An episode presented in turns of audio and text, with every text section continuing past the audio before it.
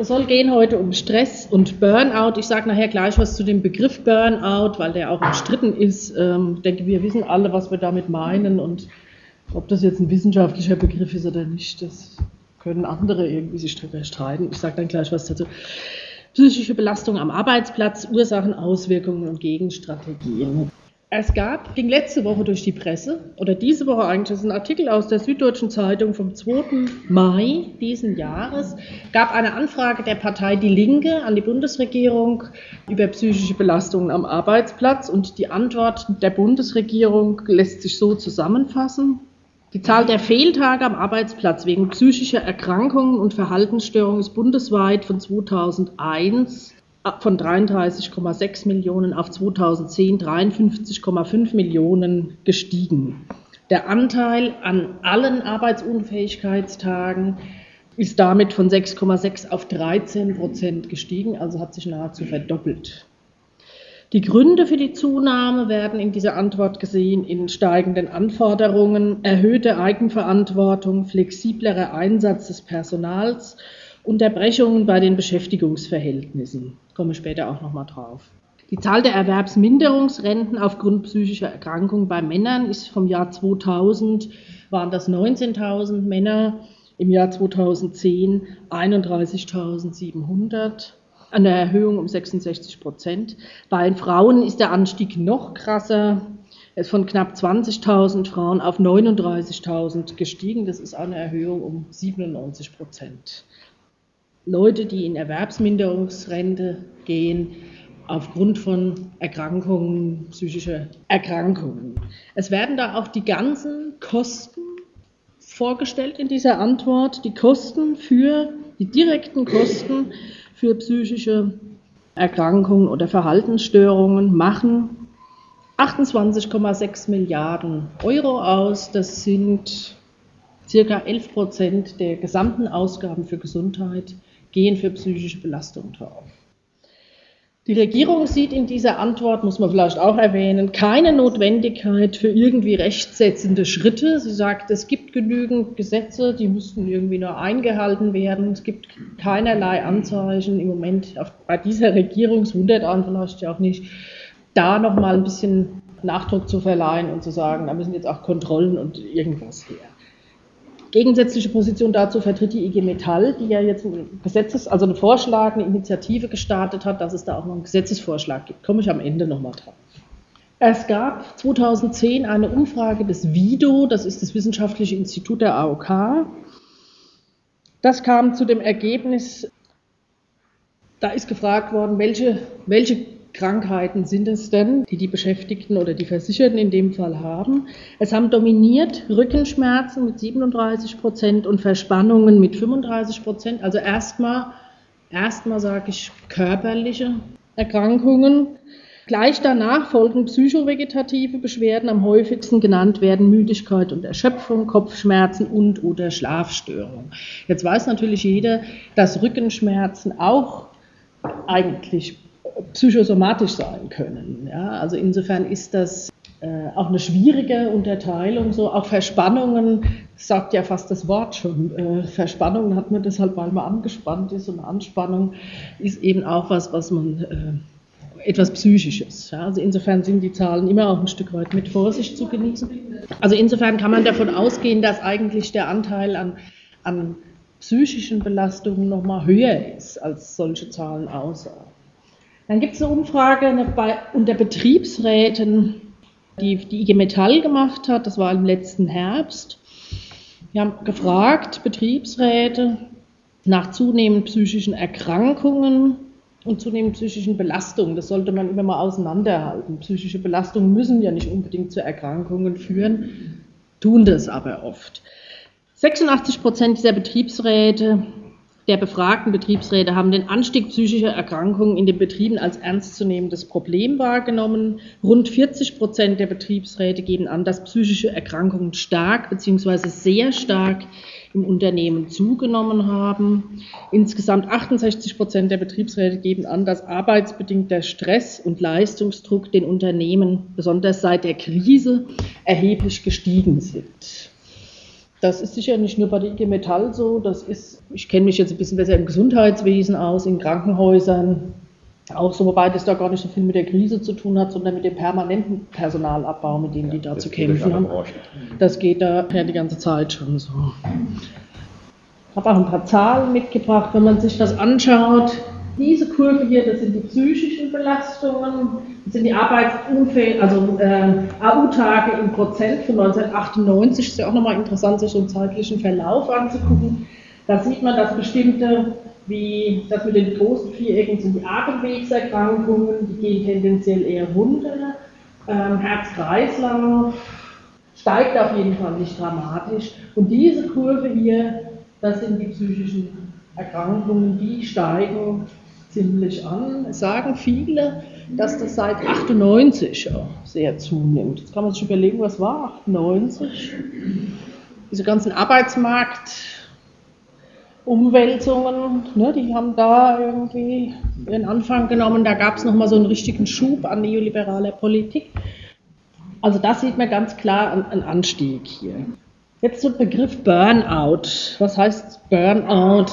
Man nimmt heute gerne englische Begriffe. Man könnte auch ausgebrannt sagen.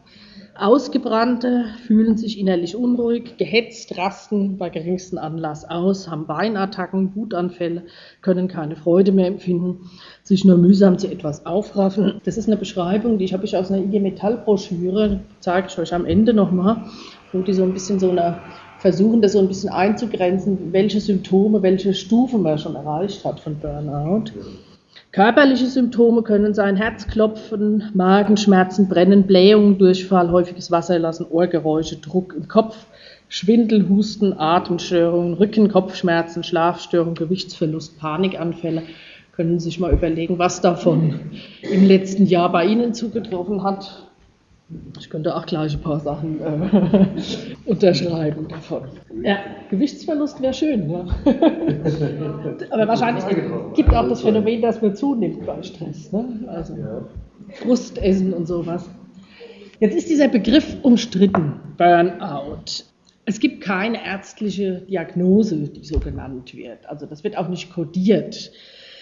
Und Stress alleine ist ja auch nicht nur negativ besetzt. Es gibt ähm, ja auch positiven Stress. Man unterscheidet da in Eustress und Distress, glaube ich. Ähm, also dieser Stress, der einem irgendwie auch fordert und wo man anschließend irgendwie so ein Gefühl der Zufriedenheit hat. Nicht jeder Stress ist also krankmachend. Und psychische Belastungen gehören umgekehrt auch zum normalen Leben. Es gibt kein Leben ohne Belastung. Die Frage ist, ab wann macht es tatsächlich krank? Und ich finde diesen Streit so ein bisschen müßig über, über Burnout. Da gibt es dann irgendwie in der Süddeutschen ab und zu mal so Kampagnen, die sind ja nicht gerade gewerkschaftsfreundlich. Und da heißt dann die Burnout-Hysterie. Ne? Eine anhaltende Debatte um das scheinbar zunehmende Leiden zeugt von einem falschen Verständnis psychischer Krankheiten. Umgekehrt könnte man sagen, sagen viele Psychologen, Psychiater, das ist eine Verharmlosung für oft schwere Depressionen. Also ich finde, für uns eins ist das jetzt irgendwie müßig. Ähm, in einem wissenschaftlichen Text würde ich das halt in Anführungsstriche benutzen oder sowas. Für uns geht es ja darum, hat das zugenommen, ähm, psychische Belastung und psychische Erkrankungen und womit hängt das zusammen? Ist das ein individuelles Problem, weil du nicht tough genug bist oder ist das nicht ein gesellschaftliches, ein betriebliches, ein wirtschaftliches Problem, dass die Zustände einem so krank machen? Ja, also viele Studien und Befragungen belegen, dass psychische Belastungen am Arbeitsplatz zunehmen. Psychische Erkrankungen wie Depressionen oder Angststörungen sind laut deutscher Rentenversicherung mittlerweile der Hauptgrund für einen unfreiwilligen Vorruhestand und das für immer jüngere, jünger Beschäftigte. Also 1980 war das Durchschnittsalter von Erwerbsunfähigkeitsrentnern noch 56 Jahre. Heute, also 2010, man muss da immer ein bisschen zurück, ist das 50 Jahre, ist also um sechs Jahre zurückgegangen. Und das in einer Gesellschaft, die altert, wo über kurz oder lang wir wahrscheinlich viele, genau, das ist auch ein Stressfaktor. Also das Durchschnittsalter von, von, von Erwerbsminderungsrentnern beim Eintritt in die Rente sinkt, ist gesunken innerhalb von zehn Jahren von 56 auf 50 Jahre. Das sind die Leute, die man über kurz oder lang brauchen wird, wenn diese Gesellschaft immer älter wird. Das wird sich ja bald umkehren mit, den, mit, den, mit der Arbeitslosigkeit und sowas. Man wird diese Leute brauchen und sie sind kaputt gemacht und fehlen dann. Ja? Wegen psychischer Störung, wenn man sich in die Erwerbsminderungsrente geht, ist das Alter noch jünger. Es liegt bei 48 Jahren. Jetzt haben aber nicht nur psychische Belastungen zugenommen. Also es wird oft so dargestellt, gerade von Soziologen, die wahrscheinlich schon nie eine Fabrik von innen gesehen haben, äh, dass das eine Dienstleistungsgesellschaft wird und so weiter. Und ähm, da ist ja auch ein bisschen was dran, aber eben nicht nur. Und dann stellt man sich das so vor, dass die Leute gemütlich im Büro sitzen und mit der Maus arbeiten oder wie. Das ist im realen Leben doch ein bisschen anders. Die psychischen Belastungen nehmen stark zu, wie man hier sieht, aber auch die körperlichen Belastungen nehmen zu. Wenn man zum Beispiel ans Krankenhaus denkt, im Krankenhaus ist die, die Zahl der Beschäftigten pro Patienten drastisch zurückgegangen und die Patienten sind viel kranker als früher, weil sie viel früher entlassen werden. Das heißt, sie haben die, Geschäft, die Arbeitsverdichtung ist da unheimlich vorangeschritten und das ist einfach auch körperliche Arbeit, was die Leute da machen. Und es gibt auch gibt noch andere Berufe, also die Zahl der auch der körperlichen Belastungen nimmt auch zu. Es haben sich ja auch die Arbeitsstrukturen so geändert, dass man oft nicht mehr so wie früher in der Fabrik eine gewisse Stückzahl hat und die muss man abarbeiten und am Ende vom Tag hat man eben so einen Akkord gemacht, sondern dass heute über Zielvereinbarungen versucht wird zu steuern und dann man eher projektbezogen arbeitet und da kann dann die Bildschirmrichtlinie durchaus gelten. Wenn man aber im Projekt steckt und das nicht fertig wird, dann hält man sie halt nicht ein. Und dann glaubt man auch noch, man ist selber dafür verantwortlich. Das ist noch einmal ein zusätzlicher Faktor, der psychische Belastung noch stärker macht, sagen die Studien und sagt einem auch der Menschenverstand, würde ich sagen. Äh, ich habe noch mehr Zahlen dazu, aber ich glaube, die kann man auch überspringen. Das war jetzt eine Studie von der BKK, die haben seit 78 sich das angeguckt, wie die Zunahme psychischer Störungen aussieht. Man kann die Zahlen von der AOK nehmen, von der Technikerkasse. Die sieht überall gleich aus, es steigt an. Diese Folien, das kann ich übrigens nur empfehlen, sind von dem Joachim Janke. Da kann man sich gut in den Newsletter eintragen. Der schickt einem immer sowas ganz schön aufbereitet. Was sind die Gründe? Was sind die Veränderungen, die das erklären? Es ist zum einen die Unsicherheit des Arbeitsplatzes, also ähm, prekäre Beschäftigung hat massiv zugenommen, Leiharbeit, befristete Arbeitsverhältnisse. Ich habe äh, eine Weile an der Uniklinik in Frankfurt gearbeitet. Da waren echt, also da ist keine Krankenschwester mehr unbefristet eingestellt worden, auch kein Arzt mehr. Das ändert sich im Moment gerade wieder, weil sie ja Leute brauchen, aber noch vor zehn Jahren war das so, dass es da nur befristete Stellen gab und jeder sich von Befristung zu Befristung gehangelt hat. Es droht Arbeitslosigkeit, selbst wenn man seinen Job gut macht, ist es überhaupt keine Gewähr dafür, dass nicht die Abteilung geschlossen wird, der Arbeitsplatz wegrationalisiert wird, der Betrieb verlagert wird irgendwo hin. Da gibt es oft gar keine Zusammenhänge mehr. Man kann noch so gut sein, das ist keine Garantie mehr. Die Arbeitszeiten haben sich wieder verlängert, brauche ich euch wahrscheinlich nicht zu erzählen, das wisst ihr wahrscheinlich äh, selbst besser. Personal wird immer weniger, die Arbeitsverdichtung größer. Ich hatte das gerade am Beispiel Krankenhäuser deutlich gemacht. Ich finde immer so eindrücklich, wenn mir die Kollegen im Krankenhaus erzählen, im Jahr 2006, wenn sie gestreikt haben, da müssen sie eine Notbesetzung im Krankenhaus machen. Klar, ne? Die Notbesetzung damals, die Zahl der Beschäftigten, die als Notbesetzung damals im Krankenhaus 2006 gearbeitet haben, die ist höher gewesen als heute eine Normalbesetzung auf Station. Ja? Wenn man heute ein Krankenhaus bestreikt, dann muss man sich irgendwas einfallen lassen, muss Stationen oder sowas schließen, weil wenn man für alle Stationen Notbesetzung hätte, hätte man niemand mehr, der draußen vor dem Tor steht. Dann würden nämlich alle arbeiten müssen. Das finde ich ist irgendwie nochmal sehr eindrücklich, wenn die Kollegen das so erzählen, wie da Arbeitsverdichtung und Personalreduktion stattgefunden hat.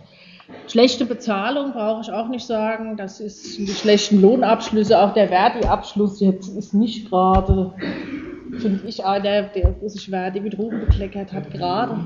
Wie? Öffentlicher Dienst jetzt der letzte, gerade das mit den, den unteren Lohngruppen, dass die irgendwie nicht mal, die, also dass sie diese 200 Euro nicht durchgesetzt haben.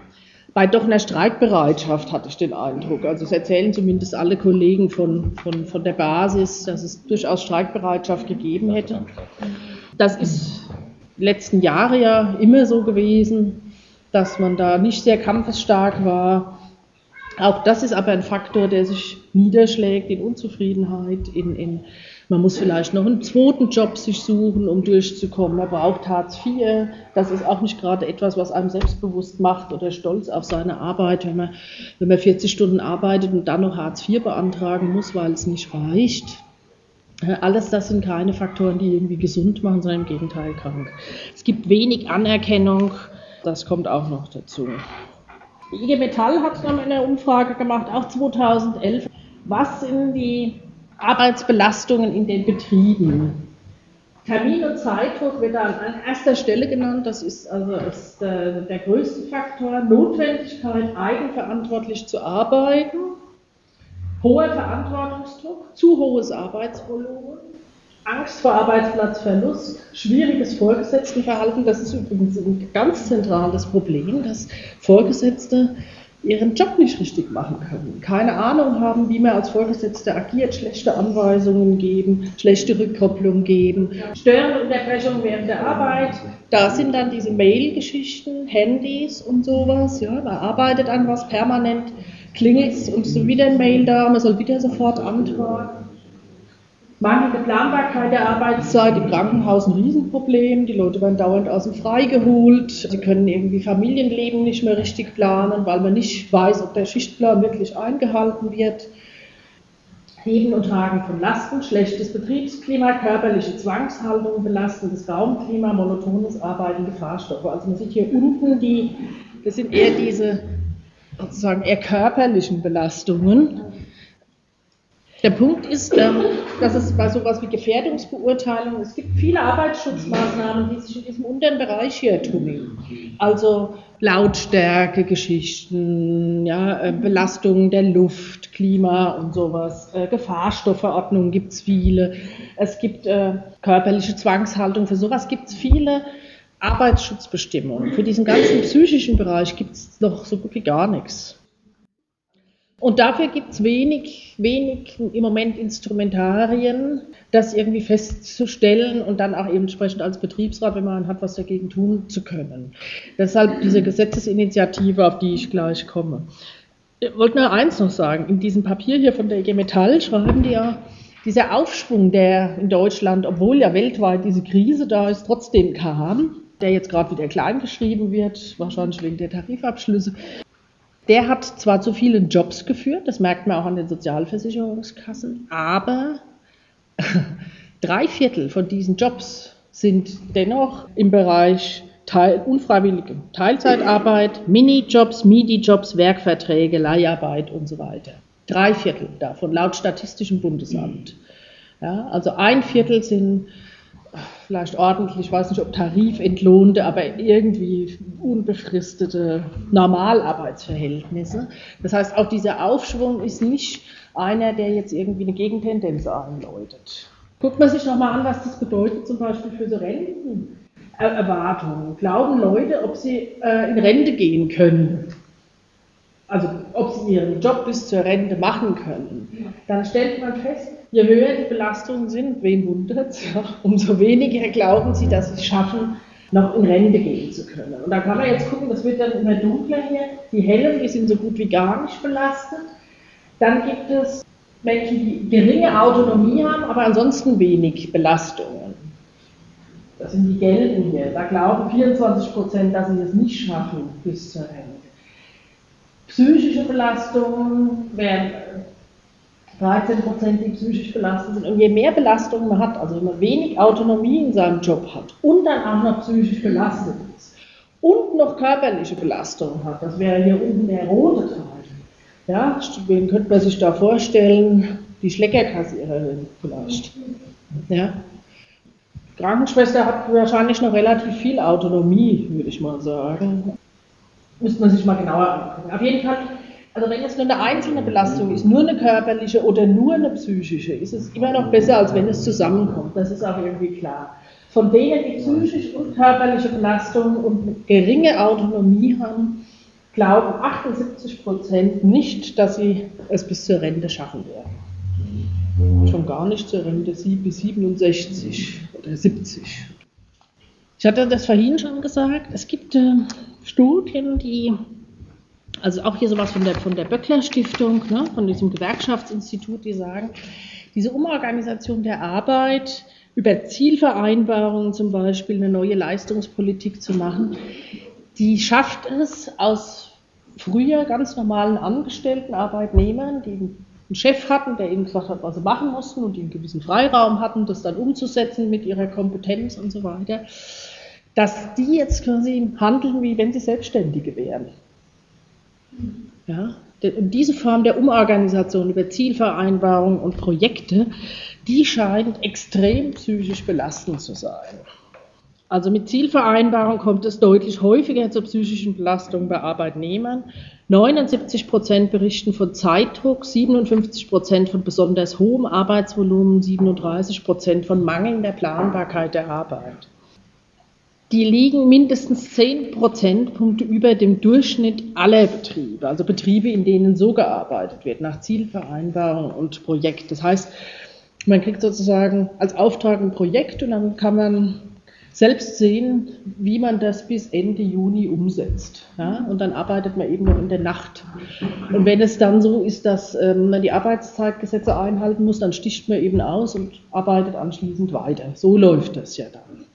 Und das macht extrem krank, weil man auch weiß, wenn das Projekt fertig ist, kann man sich nicht darauf verlassen, das habe ich hingekriegt, das kann ich beim nächsten Mal wieder so machen. Wenn man das so hingekriegt hat, wird das nächste Mal noch ein Schlag draufgesetzt. Ja, so geht das immer weiter. Die Beschäftigten arbeiten häufig übermäßig lange und erlaufen Regeln zum Schutz der Gesundheit. Jeder vierte Beschäftigte mit Zielvereinbarung bleibt bei Krankheit nicht zu Hause. Das nennen die Wissenschaftler Präsentismus. Klar, wenn man sein Projekt fertig kriegen muss. Das Problem daran ist, dass man dann sozusagen selber schuld ist, wenn man die Arbeitszeitregelung nicht einhält. Ja? Also wenn, wenn du irgendwie in der Fabrik, wenn die Glocke geläutet hat und dann ist man heimgegangen und was da nicht gemacht wurde, so. Ja, das alles ändert sich unter diesen Bedingungen, sind ja nicht alle Betriebe, die so arbeiten. Und da stellt man dann fest, dass ähm, es ein Gefühl gibt des ständigen Ungenügens. Das ist wirklich was, was richtig krank macht. Ne? Man hat einen Beruf gelernt, man glaubt, man kann das irgendwie auch gut und plötzlich kriegt man permanent signalisiert, äh, das ist nicht gut genug. Ja. Es gibt, das ist auch ein großes Problem im psychisches, ein Widerspruch zwischen den Zielen und den Aufgaben, die in der Studie schreiben. Viele Leute haben ein hohes Arbeitsethos. Es ist ja nicht so, dass die Leute faul sind, sondern die wollen ja gerne arbeiten. Und eigentlich will auch jeder seinen Job gut machen. Und oft identifizieren sich auch Leute mit ihrer Firma. Also die bei Opel arbeiten, mein Vater hat bei Volvo gearbeitet, der war stolz wie Oscar auf Volvo. Ja, ähm, auch wenn er nur ein kleiner, ausgebeuteter Kfz-Mechaniker war. Aber man identifiziert sich irgendwie damit und so weiter. Oder aber, wenn man so soziale Berufe hat, man hat ein hohes Berufsethos, eine Krankenschwester hat gelernt, wie man einen Patienten gut pflegt, wie man kommuniziert, wie, wie, sie weiß, wie wichtig das ist, damit derjenige gesund wird. Aber sie weiß auch, wenn sie 40 Leute hat und alleine ist, dass sie ihren Job nicht gut machen kann. Und dann versucht man es trotzdem zu machen, weil man ja auch mit Menschen zu tun hat. Das belastet Leute nochmal zusätzlich. Deshalb sind auch die Menschen, die in sozialen Berufen arbeiten, nochmal besonders ähm, gefährdet. Das dritte ist, Vorschriften konterkarieren die geforderte Eigeninitiative. Das heißt, auf der einen Seite wird Eigeninitiative gefordert und wenn man sie dann mal irgendwie anwendet und sagt, ich habe eine Idee, man könnte das ganz anders machen, dann wird man wiederum von Vorschriften dran gehindert. Auch das ist frustrierend, weil der Mensch dazu zu, zu, irgendwie dazu neigt, ähm, auch mal eine Idee zu haben und zu meinen, ja, das könnte man doch auch besser machen. In der Regel wissen ja auch die Leute, die vor Ort arbeiten, besser, wie es organisiert werden könnte, als die Schreibtischtäter. Ja, also egal, wo ich gearbeitet habe, habe ich immer den Eindruck gehabt, am Frankfurter Flughafen ist kein Mensch mal von denen, die am Boden arbeiten und die Passagiere abfertigen, gefragt worden, beim Umbau des Flughafens, wie könnte man das sinnvoll gestalten, dass die Abläufe, äh, ne? für, für euch und so weiter am besten sind. Ja? Das passiert auch beim Krankenhausumbau nicht, dass irgendwie die Pflege oder mal jemand fragt. Ja. Noch ein Punkt bei solchen Art zu arbeiten, aber nicht nur bei dieser Art, ist, ähm, dass Leistung und Erfolg entkoppeln, sich entkoppeln. Da haben wir ja eben schon mal drüber gesprochen, dass also man kann seinen Job gut machen, das muss nicht heißen, dass man deshalb diesen Platz, Arbeitsplatz behält, dass die Abteilung bestehen bleibt oder äh, äh der Betrieb bestehen bleibt. Auch garantiert es keine Beschäftigungsgarantie. So wie früher, wenn man früher im Gewerkschaftsseminar mit Leuten geredet hat, wenn die das Gefühl haben, ich habe mir nie was zu Schulden kommen lassen, ich mache einen guten Job, ich bin zuverlässig und, und, und. Da passiert mir auch nichts. Die Zeiten sind vorbei. Das gibt es so gut wie nirgends mehr. Und permanente Organisationsreformen sind permanenter Ausnahmezustand. Auch das, weiß nicht, ob ihr das so kennt, ja, dass man permanent werden irgendwie die Ebenen irgendwie mal so geschnitten und mal so und dann hat man den Vorgesetzten und dann wird die Abteilung anders geschnitten, dann hat man den Vorgesetzten. Das erleichtert die Arbeit auch nicht gerade.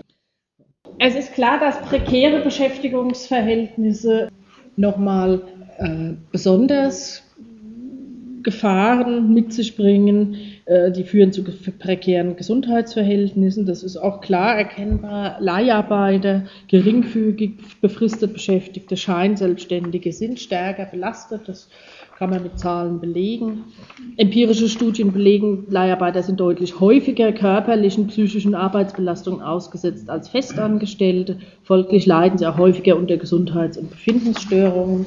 Also wir hatten uns das mal bei uns in der Zeitung, wo ich auch arbeite, bezogen auf Atomkraftwerke angeguckt. Da gibt es ja so Höchstwerte, Jahreshöchstwerte an, an, an Strahlung, die da nicht überschritten werden dürfen. Wenn man natürlich irgendwie dauernd woanders arbeitet, lässt sich das irgendwie auch leicht umgehen. Dann kann man permanent relativ hohen Werten ausgesetzt sein und äh, das ist dann viel einfacher, die Jahreshöchstwerte zu überschreiten. Das wird wohl auch so, also zumindest in Frankreich, was war das so dieser Artikel, ist das sehr häufig so, ganz zu schweigen von den japanischen Leiharbeitern in, in Fukushima und sonst wo. Teilzeitkräfte werden Pausen verwehrt, Scheinselbstständige vom betrieblichen Arbeitsschutz ausgesperrt. Das hat man zum Beispiel auf dem Bau auch, oder so Lkw-Fahrer, ne, die als Scheinselbstständige arbeiten äh, und damit kaum zu Rande kommen. Auch Teilzeitarbeit scheint mehr anzustrengen oder mehr zu belasten als Vollzeit, wenn man sich das anguckt hier. Der Anteil an Burnout gefährdeten Beschäftigten nach Wochenarbeitszeit ist am höchsten bei denen, die Teilzeit über 20 Stunden machen. Das muss ja auch nicht bei jedem der Fall sein. Wenn man, also ich habe auch immer Teilzeit gearbeitet, was ich mir das irgendwie leisten konnte und gedacht habe, um Gottes Willen keine 40 Stunden voll irgendwo könnte ein Grund sein. Teilzeitbeschäftigte zweifeln häufiger an der Bedeutung ihrer Arbeit, erschöpfen emotional, sagt diese Studie, ja, Böckler Stiftung. Ursachen der Zweifel, wer nicht Vollzeit arbeitet, ist deutlich unzufriedener mit seinen Perspektiven und Aufstiegschancen, das ist klar, das ist auch so. Zugleich nehmen Teilzeitkräfte seltener an Schulungen teil, fühlen sich auch von Kommunikation im Betrieb ausgeschlossen. Ja, das sind Punkte. Und es kommt eben noch dazu, ob man freiwillig oder unfreiwillig Teilzeit macht. Wenn man das freiwillig macht und sagt, das nehme ich alles in Kauf, dafür mir meine, sind mir die zehn Stunden viel mehr wert, ist man ja auch zufrieden. Aber wenn man unfreiwillig Teilzeit beschäftigt ist, scheint mir das einsichtig zu sein. Arbeitsschutz mit Fragezeichen. Es gibt ja seit 1996 die Pflicht eigentlich für Unternehmen, sogenannte Gefährdungsbeurteilungen zu erstellen um herauszufinden, ob und wie der Arbeitsalltag der körperlichen und seelischen Gesundheit der Beschäftigten schaden kann. Wenn man sich das anguckt, dann ist es so, dass 56 Prozent der Betriebe das auch machen, aber nur 20 Prozent der Betriebe gucken wirklich auch nach psychischen Belastungen. Die, die meisten, wenn sie es überhaupt machen, nur nach, nach irgendwie Schadstoffbelastungen und so weiter. Und das Problem von wegen Gesetze, es gibt keine Meldepflicht also wenn man das nicht macht, passiert eigentlich nichts. Es gibt keine flächendeckenden Kontrollen durch Aufsichtsdienste der Länder zum Beispiel oder durch die Unfallversicherungsträger. Also das heißt, ja, eigentlich muss man es machen, aber wenn man es nicht macht, dann, ja, dann hat es auch keine Folgen, ja. Vielleicht noch mal kurz zu den Kosten. Die Kosten für psychische Erkrankungen infolge von Arbeitsbelastung belaufen sich, so rechnen die, das steht auch genauso in dieser Antwort von der Bundesregierung jetzt nochmal drin, auf, also die direkten Kosten auf 3 Milliarden, die indirekten Kosten, das wären dann sowas wie Arbeitsausfall, Krankengeld, Frühverrentung und sowas, nochmal auf 3, sodass man insgesamt auf 7 Milliarden Euro kommt, Kosten für psychische Erkrankungen, die aufgrund von Arbeitsbelastungen, so wie das jetzt im Moment festgestellt wird, das ähm, müsste man ja nochmal genauer angucken. Insgesamt die Behandlungskosten für psychische Störungen laufen sich auf 29 Milliarden Euro und wenn man die indirekten Kosten dazu nimmt, auf 45. Also das heißt, die Bruttowertschöpfung, so reden die ja dann, ne, so Gesundheitsökonomen, von 45 Milliarden Euro geht flöten aufgrund von psychischen Störungen. Das steht auch so in der Antwort von der Bundesregierung. Was da nicht drin steht, was aber jeder Präventionswissenschaftler, jeder Gesundheitswissenschaftler weiß, ist, dass wenn man Prävention betreibt, betriebliche Gesundheitsförderung, da an diesen Stellen, wo ihr gerade klagt, äh, was ändert, jeder Euro oder jeder Dollar, den man in Prävention steckt an der Stelle, spart einem dann zwei bis zehn Dollar. Also es ist letztlich eigentlich ein dummes Kalkül, die, irgendwie den Leuten aufgrund von, von, Ersparnissen, kurzfristigen Ersparnissen, den Leuten die, Arbeits, die Arbeit immer schwerer zu machen. Sie werden kranker und man verliert natürlich. Also alle Studien, egal aus USA oder Deutschland oder Österreich oder Skandinavien, zeigen das mindestens das Doppelte holt man raus von dem, was man reinsteckt für Prävention. Die Ausgaben für die Krankenhauskosten, die Kosten für die Psychologen, für den Arzt, für die Reha, alles, was, was für psychische Erkrankungen anfällt, das steht, steckt da drin. Das sind immerhin 10 Prozent der Ausgaben für Gesundheit. Ne? Ich habe einen schönen Artikel von dem Wolfgang Hien, der die provokante Überschrift hat, das Psychische ist nicht privat. Erstmal denkt man ja, naja, das Psychische, das ist irgendwie was Individuelles, ist es ja auch. Ja. Aber die Gründe für psychische Erkrankungen, die sind nicht einfach immer nur im Privaten zu suchen. Und das ist aber die Tendenz im Moment, also von Experten, von Arbeitsmedizinern, Deutscher Arbeitgeberverband, haben eine gemeinsame Erklärung mit den deutschen Betriebs- und Werksärzten herausgegeben. Die Deutsche Stiftung Depressionshilfe macht das nicht anders. Die schieben die Verursachung für, die, für den Anstieg dieser psychischen Erkrankung tendenziell immer ins Private. Scheidung, äh, ich weiß nicht was. Ja. Und der betont, dass das wieder alle Erkenntnisse ist von Epidemiologen und Gesundheitswissenschaftlern. Zu sagen, ein Anstieg der psychischen Erkrankungen lässt sich einfach mit ihr, warum sollte plötzlich so, wenn, dann die Beziehung flöten geht deshalb, dann ist das sozusagen ja auch ein Effekt der in der Arbeit entstanden ist. Ja. Und also der betont eben nochmal, das ist ein Arbeitsmediziner, dass Gewerkschaften sich gefälligst nicht an solche Experten halten sollen, sondern eben, was ich da jetzt die ganze Zeit von der Böckler Stiftung und von denen, ja, das ist eigentlich nicht mehr State of the Art. Ja. Das ist wissenschaftlich irgendwie keine haltbare Position. Es gibt längst weltweite Studien, die das belegen, dass das mit der Änderung der Arbeitswelt zu tun hat. So. Was gibt es dagegen? Was könnte man dagegen machen? Es gibt erstmal gewerkschaftliche Initiativen. Das eine ist diese Kampagne von Verdi, die ja jetzt erstmal ein bisschen auf Eis gelegt worden ist, ähm, also die Kampagne fürs Gesundheitswesen, die sie jetzt wieder weiter betreiben wollen. Der Druck muss raus, wo sie versuchen wollen, einen Tarifvertrag zur Begrenzung der Arbeitsbelastungen zu erstreiten. Diese Kampagne stockt so ein bisschen, habe ich den Eindruck, und die ist jetzt ein bisschen kollidiert mit diesen Tarifverhandlungen öffentlicher Dienst. Jetzt sind die ja zu Ende, jetzt kann man das wieder aufleben lassen, das ist auch geplant. Und es gibt eine Initiative der IG Metall, die sie im Januar, gab es eine Presseerklärung, eine Anti-Stress-Initiative der IG Metall, die das Ziel hat, den Schutz von psychischer Gefährdung in der Arbeit in eine konkrete gesetzliche Verordnung zu fassen. Also genau gegen das, was die Bundesregierung sagt, da braucht es keine Gesetze. Das Arbeitsschutzgesetz gibt dafür den Rahmen vor, sagen die, und die Schutzlücke bei psychischen Gefährdungen soll geschlossen werden. Es geht um eine Verbindlichkeit, an die sich Arbeitgeber halten müssen. Also da müssten dann auch eben Kontrollmechanismen und sowas geregelt werden, dass da endlich was getan wird. Die Verordnung soll etwa Regeln für Lage und Verteilung von Arbeitszeiten, zum vorgesetzten Verhalten, zur Taktung von Arbeitsabläufen und auch zu Grenzen für Belastung durch Projektarbeit enthalten. Scheint mir irgendwie erstmal unterstützenswert. Ja. IG Metall sollte man unterstützen, denke ich, so eine Initiative. Ja, das würde sich ja, wenn es eine Gesetzesbestimmung wäre, ja dann eben auch, würde es ja auch für andere Betriebe gelten. Wenn's, das ist der Nachteil vielleicht bei diesem Verdi, da ist ein Tarifvertrag, der gilt dann für öffentliche Krankenhäuser. Wenn es eine Gesetzesbestimmung ist, gilt es dann auch für Chemie und für, für alles eben.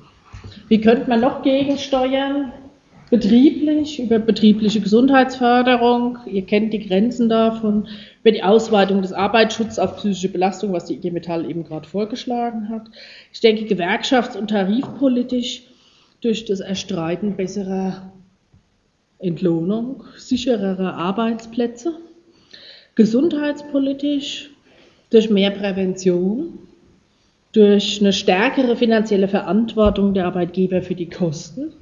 Die sind ja im Moment entlastet, die müssen ja gar nichts bezahlen dafür, wenn ihre, ja, und, und das Krankengeld war ja dank der SPD-Gesundheitsreform, muss man leider so sagen, diese 0,9 Prozentpunkte, die jetzt nur die Arbeitnehmer zahlen. Das heißt, die Arbeitnehmer zahlen das Geld für das Krankengeld selbst anstatt dass man das erst recht den Arbeitgebern aufbürdet, weil die schuld sind an den Arbeitsbedingungen. Das war wohl irgendwie eine Steuerung voll in die falsche Richtung. Das müsste man wieder anders machen. Sozialpolitisch müsste man die, die, diese Sozialgesetzgebung wieder ändern, auch das Teilzeit- und Befristungsgesetz. Das ist ja nicht zufällig, dass das so ging mit den Befristungen. Ja, da hat es ja vorher eine Gesetzesänderung gegeben. Das müsste man wieder ändern. Arbeitnehmerüberlassungsgesetze, auch das mit der Leiharbeit, das hat ja neulich sogar Sigmar Gabriel auch zugegeben, ne? dass das irgendwie sie so nicht gedacht haben, dass sich das so zum Problem aus, auswirkt. Weil eigentlich war die Idee ganz anders. EU-politisch, da gibt es ja sogar ein paar ganz gute Arbeitsrichtlinien, die Arbeitszeitrichtlinie, die Bildschirmrichtlinie, das kam ja von der EU, das kam ja nicht aus, aus den nationalen äh, Ländern. Aber die EU ist ansonsten nicht bekannt dafür, dass sie Arbeitnehmer schützt, sondern eher eigentlich alles liberalisiert. Insofern müsste da auch die EU natürlich umgekrempelt werden. Global habe ich nur ein Fragezeichen, da fällt mir nicht so wirklich was ein. Ja, global bräuchte es natürlich eine Weltrevolution, die irgendwie